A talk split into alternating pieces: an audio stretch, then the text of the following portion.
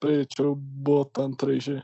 Pois é, passando de hora, né? Eu botei porque você não bota seu corno. Pedindo com delicadeza assim, não tem como negar o pedido, né? Ai, ai. O nosso ouvinte que não conhece, é, esse tratamento entre o Felipe e o Lucas aí é bom dia, tá?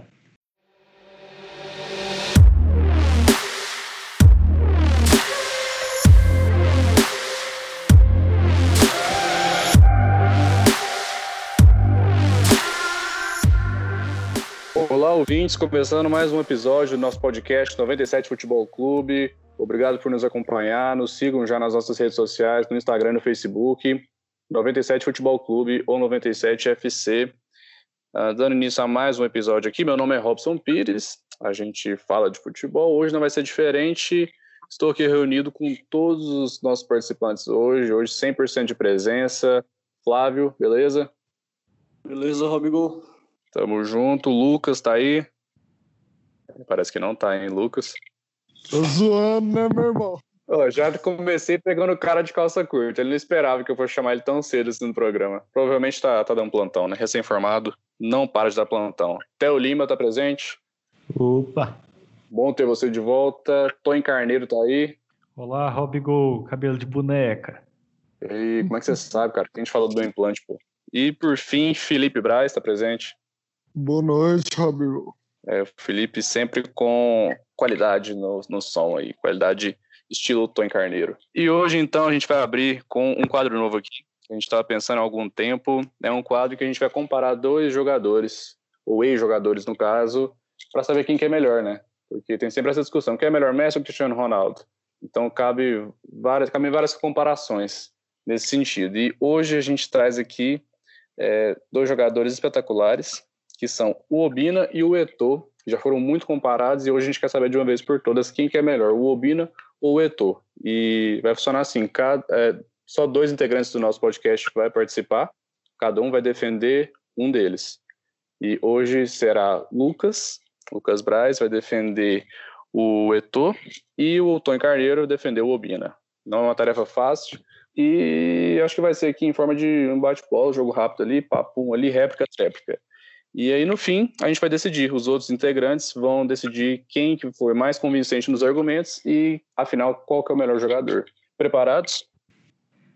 Olá, ouvinte. Hoje eu vim aqui defender o ilustre jogador Manuel de Brito Filho, o famoso Barack Obina. Esse jogador espetacular. Ele é brasileiro e passou por vários clubes, entre eles Vitória, Flamengo, Palmeiras, é, Atlético Mineiro e o Bahia. E tendo como sua maior atuação, ao meu ver, no Palmeiras, é claro, por um ano. E, se não me engano, foi nessa época que ele ganhou o título de melhor que o Eto'o, tendo caindo nas graças da galera com um hino quase que nacional. O Obina é melhor que Eto'o. Robigol vai intermediar alguma coisa ou já posso acabar com o Tony Carneiro aí? Não, vai, vai vocês dois aí, vai vocês. Aproveitar que o Tony Carneiro começou falando aí de história, de títulos, né? De times que jogou. Título, acho que ele não chegou a falar, porque eu não sei se ele tem algum. Só para citar aqui alguns importantes. O cara ganhou três La Liga, duas Champions com o Barça, ganhou Série A, uma Champions Mundial com a Inter, duas Copas das Nações Africanas, medalha de ouro das Olimpíadas de 2000 com a seleção, fora um monte de artilharia que teve aí, e eu acho que só isso já basta, né? Eu diria que isso é apenas coadjuvante. Nunca foi como um jogador principal da equipe. Sempre tendo um jogador ali para dar uma assistência, tinha um Bruxo, tinha um Messi, tinha um Iniesta, um Xavi, mas nunca como protagonista da sua própria história. Barack Obina não. Barack Obina no jogo tinha o Ronaldo contra ele, Corinthians e Palmeiras, todo mundo falando que Ronaldo ia, ia derrubar, lembrar de novo com a torcida, o Barack Obina foi lá e meteu bucha. Calou a boca de todos. Quando foi que o Eto'o fez isso? Somente Barack Obina. Mas eu tenho que concordar com isso aí que você falou mesmo, porque realmente né, ele é o maior artilheiro da seleção camaronesa, mas lá cercado de grandes craques, né? Então justifica todo o desempenho dele realmente. Eu imagino que nessa seleção não seja tão difícil. Quem que é o maior artilheiro de um jogo de uma Copa do Brasil? Eto'o? Cadê? Barack Obina foi lá e quase meteu. Seis gols no jogo só. Puxa! Aproveitando essa história que você falou aí dos cinco gols, velho, eu vi uma história engraçada desse jogo aí, velho. O Obina no jogo contra a Juventus pela Copa do Brasil, em 2010, se eu não me engano. Só pra Ficou- deixar claro que não é a nossa Juventus, viu? Ficou 7 a 0 o jogo. Nosso grande craque Obina meteu incríveis cinco gols. Aí chegando no vestiário, o técnico da época era o Lucha. Chegando no vestiário, o professor ainda fez o favor de pagar um sapo pro Obina.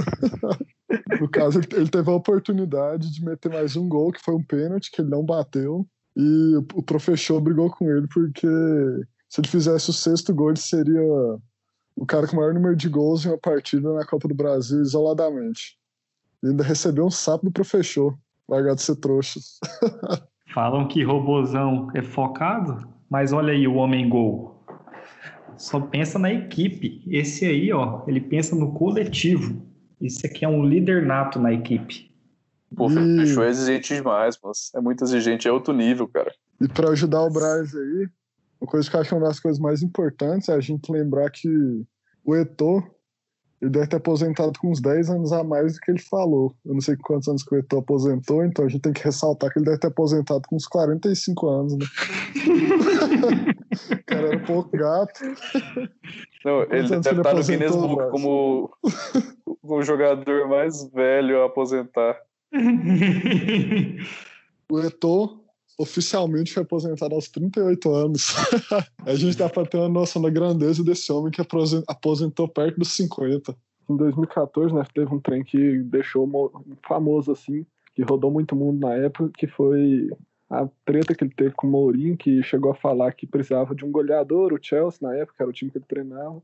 Sugeriu que o Eto'o tinha 32, talvez 35 anos, que ninguém poderia saber. A mulher dele na época chegou a falar que ele tinha 39, uma ex dele. E o que, o Eto'o fez? Foi lá e, pra não deixar barata a história, né? Ele foi lá e, numa comemoração de um gol, começou a imitar um velhinho, ironizando essa fala do, do nosso Mourinho, fala bosta aí. Ressaltando que eu quero que o senhor demonstre uma música do Eto'o, já que a música do Obina já tá na boca da galera. Qualquer um aqui, ó. O Obina é melhor que Eto'o. Já tá na boca da galera. É, então eu queria mostrar para vocês aí, se for possível até eu colocar na edição, é, que nosso setor, além de craque da bola, aí, ele é MC. Sabe aquele menor periferia nos corre no dia a dia batalhando pra vencer Quero o melhor pra minha família, orgulhar minha rainha Lado a lado só fortalecer Eu me esquivei da vida louca, não era bom colar na boca o conselho da coroa Talento raro, menino de ouro Então esse argumento aí Brasil de falta de música não é porque pode ser usado aí pelo Tony Carneiro, porque temos esse sucesso nacional aí do nosso MC. Muito bem, então, posto todos os fatos aí, argumentos, defendendo cada lado, vou para o momento da votação, nosso júri vai decidir quem é melhor. Theo Lima, na sua opinião, quem que é melhor aí, de acordo com o que a gente ouviu aí de argumento? Vai, Robigol, eu acho que nessa disputa aí ganha o mais gato, né? No caso, o Braz. No caso é o ar. da massa. Um voto para Eto'o aqui. Bom, Flávio, já decidiu seu voto aí, quem que você acha melhor? Bom, Robigol, sem clubismo, no momento em que o Tony Carneiro falou que o Obina jogou no Palmeiras, o Braz ganhou meu voto. Eto'o é melhor do que o Obina. Muito bem, então, dois votos para, para Eto'o, por enquanto aqui. Bom, eu vou, já vou dar meu voto aqui, como eu quero ser um pouco polêmico aqui, é, vou, é claro, exaltar o meu clubismo aqui, eu vou votar no Barack Obina, realmente, porque o Tom se esforçou muito para arrumar esses argumentos aí, né, eu até gostei do fato do, do Eto'o ser MC aí, que eu não sabia, mas o Obina ganhou meu voto no momento que ele, ele fez o Vasco ser contra o Flamengo, ele na Copa do Brasil de 2006 e, e criou a música ali, que caiu na boca da galera, como o Tom bem frisou, né, então um voto pro Obina aí. É, Felipe, sua vez aí, você vai empatar ou você vai massacrar o Tony? Obviamente, meu lado clubista não me permite, nem se eu quisesse, votar no Obina. Um cara que já teve a audácia de fazer um gol contra o Botafogo aí. Acho que o cara não merece de forma alguma o meu voto. Então, acho que o Braz, mais uma vez, representou aí a classe dos botafoguenses e acabou com o Obino lixo. Muito bem, então. Então decidimos por uma vez, de uma vez por todas, o, na verdade, o Obina não é melhor que o Eto'o. O Eto'o, por três votos a um, é melhor do que o Obina, realmente. Bom, então dando sequência aqui para o nosso tema de debate do episódio de hoje, aproveitando o momento em que, infelizmente, tivemos a, a perda de, de um profissional né, do, do ramo ali, do, de apresentador, do ramo esportivo, foi o Rodrigo Rodrigues, que nos deixou essa semana, né, vítima de Covid-19. Então, nossos sentimentos aqui para a família e amigos, e a gente vai aproveitar até como uma forma de homenagem para ele. Nosso tema de hoje vai ser relacionado a comentaristas e apresentadores ou narradores do meio esportivo que nos marcaram, né? Nos marcaram principalmente com narrações. Então, a gente tem várias, vários exemplos de narrações marcantes aí, de lances do futebol, por N motivos. Então, a gente vai lembrar um pouquinho disso hoje aqui. Que narração marcante que vocês têm aí? Alguém tem alguma aí? Eu vou falar um pouquinho de um cara aqui que ele marcou muito com a narração dele. Ele é um cara que ultimamente ele tem perdido um pouquinho de credibilidade porque tem narrado muitos gols do Flamengo. Inevitável, não é culpa dele, né, Bryce? e ele fala com certo amor no coração, eu diria, nessas narrações do Flamengo aí. Ele tem perdido a credibilidade, mas é o Luiz Roberto. Ele tem uma narração muito épica dele. Que se ele for flamenguista, não sei se ele é flamenguista, como é que ele é, mas é um jogo que foi Botafogo e Flamengo, o jogo da cavadinha do Louco Abreu na final, lá do Carioca. Que ele, para mim, ele transmitiu muita emoção e tal, e foi um, um dos lances mais humilhantes que eu já vi na minha vida. Ele narrou com muita destreza esse lance. Partiu Louco Abreu! Bateu! Gol!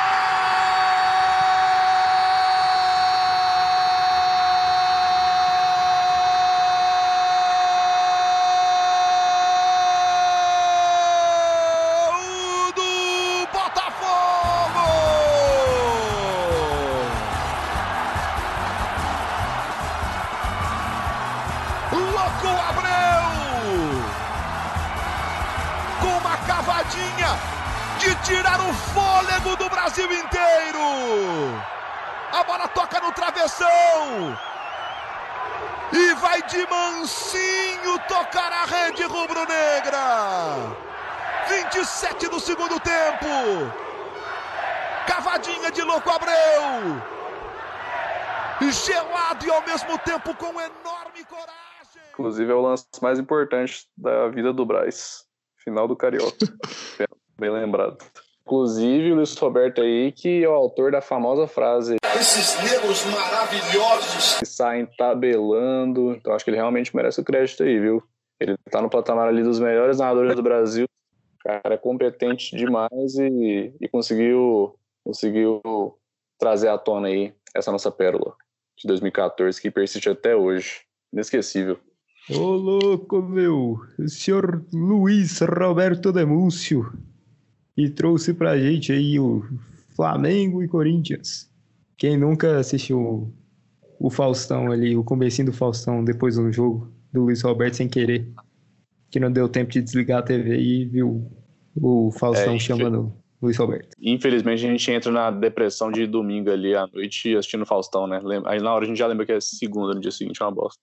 Mas o Luiz Roberto é bom demais ele, ele narrando gol. Ele. Gol! Ele mandou um U no meio do gol. Fica muito característico dele ali. E tem a famosa frase também que ele roubou. Sabe de quem? Sabe de quem? Ele roubou do André N. Ah, burro! Isso é burrice. Burro! É uma anta! É uma anta! Ah, Sério, né? É, o André N que gritava isso, só que ele não gritava com, com tanta ênfase como o Luiz Roberto grita. Mas ele Nossa, sempre gritou, tipo, um sabe de quem, que não sei o quê, e o Luiz Roberto deu aquela leve sampleada. Ah, o cara quibou na alta, então, ali o bordão dele. Recentemente, eu, há poucos anos que começou, que ele sabe de quem aí, pra mim virou uma marca dele. Pois é, rapaz, André Henning. André Henning é o, é o carequinho, não é? É o Caps Lock humano. Já vou emendar o meu aqui, então. Pra mim, tem um cara que sempre me marcou muito. Ele raramente narra futebol, mas eventualmente botam ele para narrar. Acho que agora que ele tá na Globo, ele vai ter um pouquinho mais de oportunidade para isso. Mas ele é um cara que me marcou muito porque é o famoso cara que narra qualquer coisa. Você ele é já narrou Taulio. jogo de bocha. Ele já narrou jogo de tênis. Já Não é narrou possível Fórmula 1. homenagear o Escobar. Não, não, não é o Escobar. A careca do Já na rua, cafezinho na rua. É, minha Ah, homenagem vai ah, pro, senhor- vai pro senhor Everaldo Marques, que saiu recentemente da ESPN, partindo corações, porque ele não vai mais narrar futebol americano. Desmanchou a dupla mais famosa do Brasil, que já foi no Jô Soares. Pra mim, o Everaldo é um cara que não tem desafio mal cumprido com o cara, não, velho. Você bota o cara pra narrar jogo de bolinha de gude, ele vai narrar. É um cara que eu admiro muito. E vai rolar áudio de narração de futebol americano, porque futebol americano é futebol sim. Não dá pra chutar field goal, então vai pro rugby de novo aqui o time do Green Bay. E aí, Rodgers, pra onde é que você vai? Vai pode fazer uma né? jogada, pode mandar Hail Mary, joga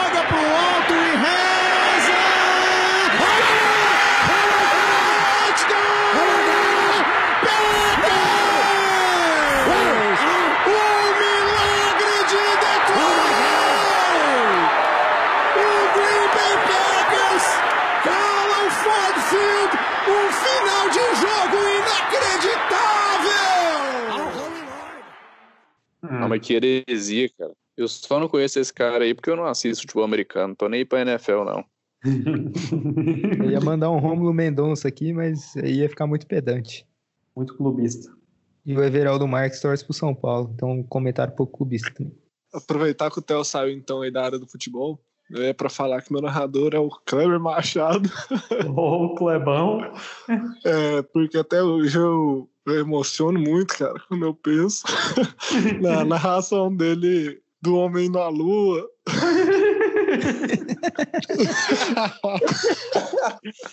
Oi, pra você ligado no Instagram, imagens ao vivo da Flórida nos Estados Unidos e hoje um dia, um dia pra ninguém, pra ninguém esquecer. Daqui a pouquinho o homem vai pra Lua, Apollo 11 já ajustada a tripulação, imagino eu, bem ansiosa. Neil Armstrong, Michael Collins e Buzz Aldrin são os tripulantes. É, aquela narração dele que fala desde os integrantes da, do voo ali, né, do foguete. É, você não consigo nem ver muitas vezes, assim, que me, me emociona de verdade. Então, eu queria deixar registrado aí.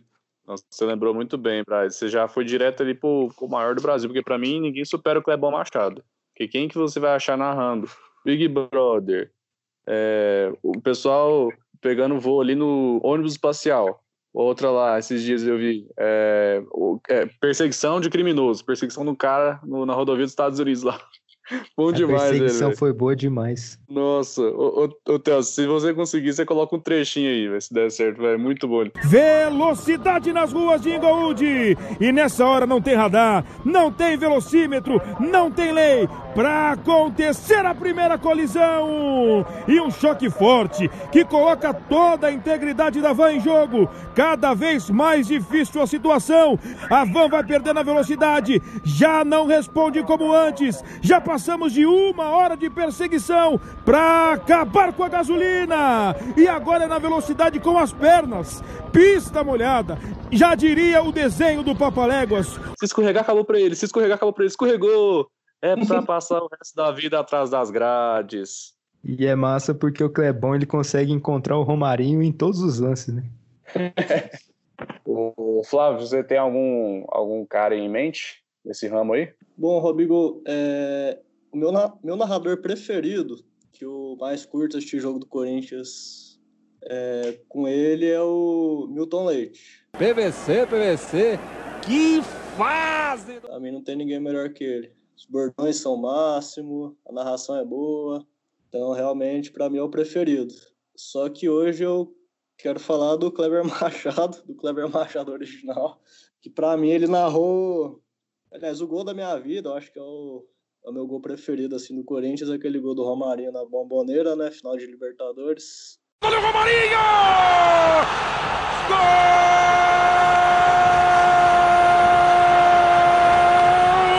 Romarinho do Corinthians! Aquela narração dele pra mim é espetacular e eu só lembro desse gol com essa narração, mas nenhuma. Então fica aí minha, meu saudosismo ao grande Kleber Machado. Mas, Flávio, não precisa ter saudosismo com o Kleber Machado, porque ele tá aí. Eu acho que você tá com saudade é do Corinthians de 2012, não é não? Belíssima colocação. Ô, Tony, você, quem que é o seu cara aí da narração, ou, ou apresentação, ou comentarismo esportivo? Eu, eu admiro bastante o craque Neto, né? Eu vejo muita sinceridade em suas palavras. Vai dar! Vai, não vai dar! Ele contagia o público com seus comentários totalmente pertinentes e suas críticas, suas críticas construtivas aos jogadores. É, a maneira com que ele trata os jogadores também, eu admiro bastante a forma que ele trata o, Lucas Lima. Nossa Senhora, se tivesse alguém para dar um tapinha nas costas dele, um amigo dele, para falar as verdades que o craque Neto fala, é, é de outro mundo. Eu admiro bastante esse comentarista. E narrador, comentarista às vezes. O melhor do Neto é o fato dele ser um personagem, né? um, um patrimônio brasileiro ali. Ele vomita verdades na cara do Neymar ali. Não tenho medo do seu pai. Ah, daqui a pouco vocês vão contratar, contratar um pistoleiro para me matar? Daqui a pouco só falta isso. Aí vocês contratam um pistoleiro para me matar, porque eu critico você. Você nem na festa foi convidado ontem. Neymar deve morrer de amores por ele. Né? Quem não lembra do medalhaço ali depois das Olimpíadas ali, que acho que o Neymar que puxou, né? O Neto tava só metendo palma na seleção olímpica. aí todo mundo comentando lá. Medalha, medalha de ouro, medalha de ouro, medalha de ouro. E certamente o mundo político não seria o mesmo sem o craque Neto. Ele é um divisor de águas no comentarismo, na narração, em tudo que envolve o futebol hoje em dia, tem que dar graças a Deus ao craque Neto. O famoso pé de rato. Eu queria homenagear uma dupla. Já que vocês estão citando só um aí, eu queria citar uma dupla, porque eu acho que eles estão totalmente vinculados um ao outro. Eu acho que vocês até já imaginam, né, quem seja essa dupla. Não sei como que até agora ninguém falou. Que é o Thiago Leifert. é o Thiago Leifert e o Caioba, grande Caioba. comentarista do FIFA. Não podia deixar de prestar essa homenagem, né? Esses caras que nunca comentaram um jogo de futebol de vida real, narraram e fizeram a proeza de já estar pelo desde 2012 até 2020 aí no FIFA, narrando e comentando todos os jogos. Não podia deixar essas duas lendas do futebol brasileiro aí, de- do comentarismo, de fora dessa. Graças a Deus, porque ninguém aguenta. Opa! E aí sim, hein? Tá momento chinela vem mais cedo. Ó, abre a latinha.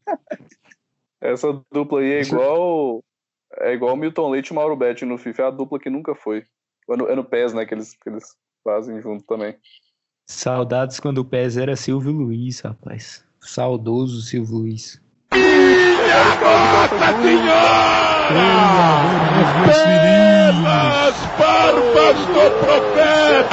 E o, o Silvio Luiz, eu não sei porquê, mas ele mesmo fala que ele não é narrador, ele é, ele é um legendador de imagem. Não sei o, que, que, ele, o que, que ele quer dizer com isso, mas eu sei que ele não narra gol é, como na forma tradicional, né? Ele narra assim, é, foi, foi, foi, foi, foi, foi, foi dele.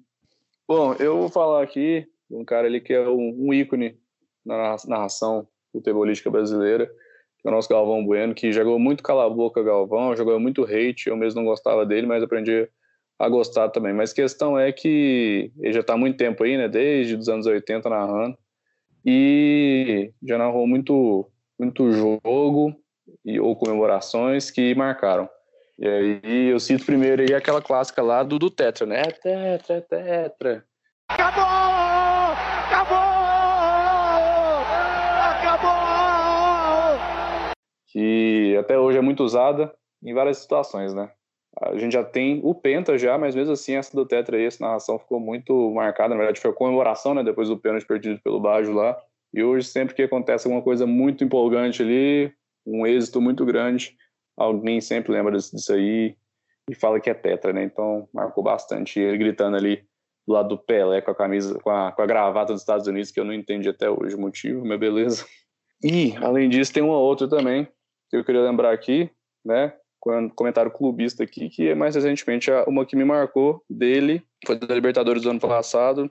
Não foi, não foi da final, né? Porque ele acho que ele ficou com medo ali de infartar real. na final ele não narrou. Mas ele narrou alguns outros jogos do Flamengo e acho que a narração que mais me marcou dele foi contra o Inter lá no fora de casa no, no Beira Rio.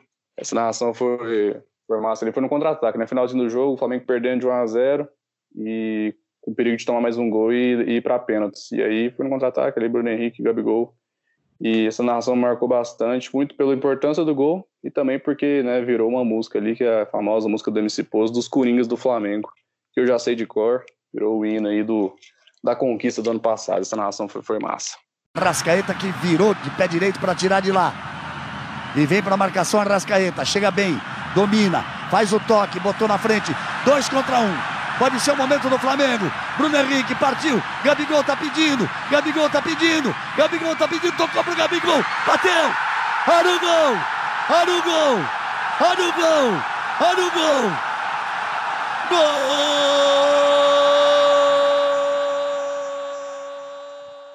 Vamos fechar aqui então com o nosso quadro da chinela. Solta a vinheta aí, editor. Eles merecem isso aqui, ó. Chinela, chinelada na bunda, chinela na bunda desse povo, rapaz. A terceira divisão. Se o Vitória meter um gol aí agora, eu vou invadir o campo pra fuder o Vila. Quem vai abrir a chinelada de hoje? Tenho a honra de voltar ao meu posto. Manda sua chinela aí, então. Então, minha chinelada, eu prometo que ela não é clubista mas é por um motivo maior. É uma chinelada fresquinha, porque aconteceu. A gente tá gravando na quarta, aconteceu hoje. E minha chinelada vai para o senhor Pé de Anjo, também conhecido como Marcelinho Carioca, que decidiu se apropriar do clube o qual ele defendeu, o Esporte Clube Corinthians Paulista, para fazer uma visitinha pro presidente, rapaz. Olha que coisa. E ele presenteou o presidente com a camisa do Corinthians e falando em nome do Esporte Clube Corinthians, declarou ali o apoio dele ao, ao querido presidente lá. Então, por essa apropriação indevida, já de pronto rechaçada pelo maior herói desse país, que se chama Casão, eu deixo essa minha chinelada aí pro Marcelinho e espero que ela fique ardendo por um bom tempo aí, pra largar de ser trouxa. Oh, não pode ver uma vergonha que ia passar. O doutor Sócrates revirou no túmulo com essa notícia aí. Se não tiver uma chinelada, tem que ser chinela no coronga, né?